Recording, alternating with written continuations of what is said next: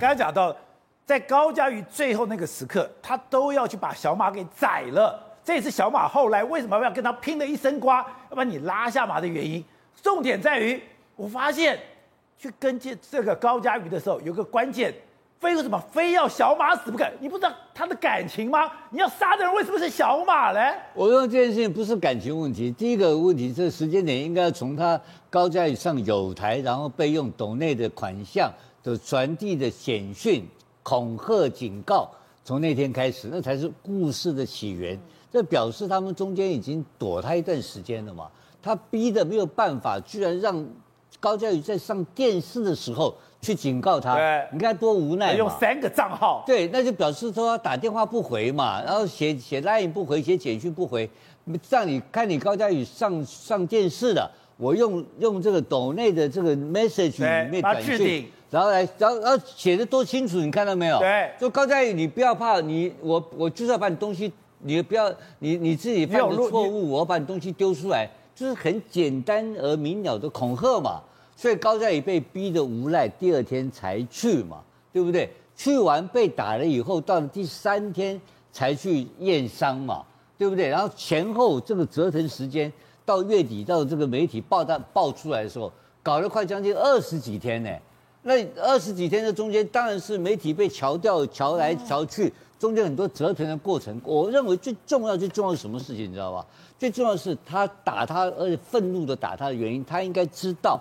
高嘉宇已经把他的东西拿在手上了，因为这是致啊致命的东西，因为这个他的东西，他所以他马上你看到没？他告诉的这个另外一个说周刊网，我去巧心跟我讲，他用这个用用这个关系找周刊网，在三十号同一天发不同完全不同版本，就是小马打高佳宇这个版本的故事。他很厉害，他就是跟你硬干啊，他不退缩啊。就是他打高佳宇，变成另外一个媒体写小马打高佳宇，他两个要对冲啊。他想要用乌贼战术，然后把这个事情搞混掉，你知道吗？因为我觉得他知道他的投资报酬已经失败了，因为打高嘉宇这事情已经是最后一招了。对，他用恐吓，因为。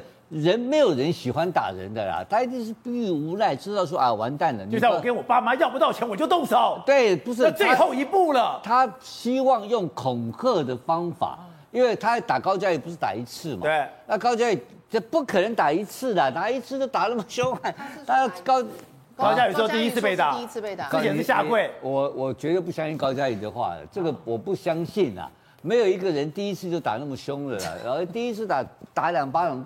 打到那么凶哦，一定是要拼命的啦，对不对？而且这两个之间关系是要结束的关系嘛，所以这中间是利害关系为主嘛。那他一直恐吓高嘉宇，就是用新潮流恐吓高嘉宇嘛。你看他的，你看他们相处的过程当中，我们也谈过几次嘛。他在财委会的时候，他有没有高嘉宇有没有配合他？瑞德讲的很对啊，他这是一个摇钱树嘛，他本身是没有办法生产，可是高嘉宇是可以帮他做。等于他是地下立委，讲白了，对不对？所以他高嘉宇已经配合他在财委会，所以他要取代小马的位置。这他早就已经取代了，小马已经挂掉了嘛。小马已经他把小马定位成一个犯罪人物，盗领公款的助理嘛。所以他要拍照，这个一原因就在这里嘛。他想要攻击小马嘛，不然写这个自白书干什么？啊、哎，你自己高嘉瑜你自己写的自白书啊，你很后悔啊。他要干什么？他的自白书是要干什么用的？要去检举小马用的，要把小马置小马于死地嘛，所以小马是一招一招在后面凌迟他，所以这个道理是在这里，所以关键还是这个他们两个的合作关系失败了嘛。那这个失败让他对让他对新潮流可能也不能交代，搞不好这个原原始就是一个美男计，美男计破功了。